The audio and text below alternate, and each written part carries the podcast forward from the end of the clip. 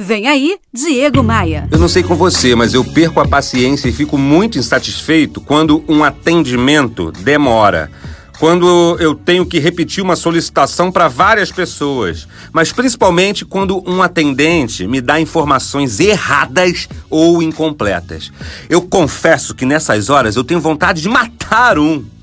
Precisamos, de uma vez por todas, entender que é o cliente que paga os salários de todos numa empresa. E, dado a tamanha importância do cliente, ele deve ser visto como a pessoa mais importante da história, porque sem clientes satisfeitos, nada existe. Conquistar e manter clientes são tarefas das mais difíceis para qualquer empresa. Eles estão cada vez mais exigentes, a concorrência está a poucos cliques.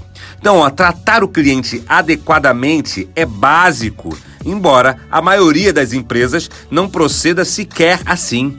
A verdade, convenhamos, é que o nível de atendimento da maioria das empresas é caótico. Mas a verdade é que ganha a atenção e principalmente o coração do cliente quem fizer o básico sempre e que eventualmente promova alguma surpresa para o cliente. Qual a importância que o cliente tem para sua empresa? Pense nisso e me responda, independente do cargo que você ocupa, independente da função que você exerça. É o cliente que paga os nossos salários. Todo o meu conteúdo está disponível em diversas plataformas gratuitamente para você. Eu tenho podcasts no Spotify, vídeos no YouTube e textos, muitos textos no meu blog. Faz assim, ó.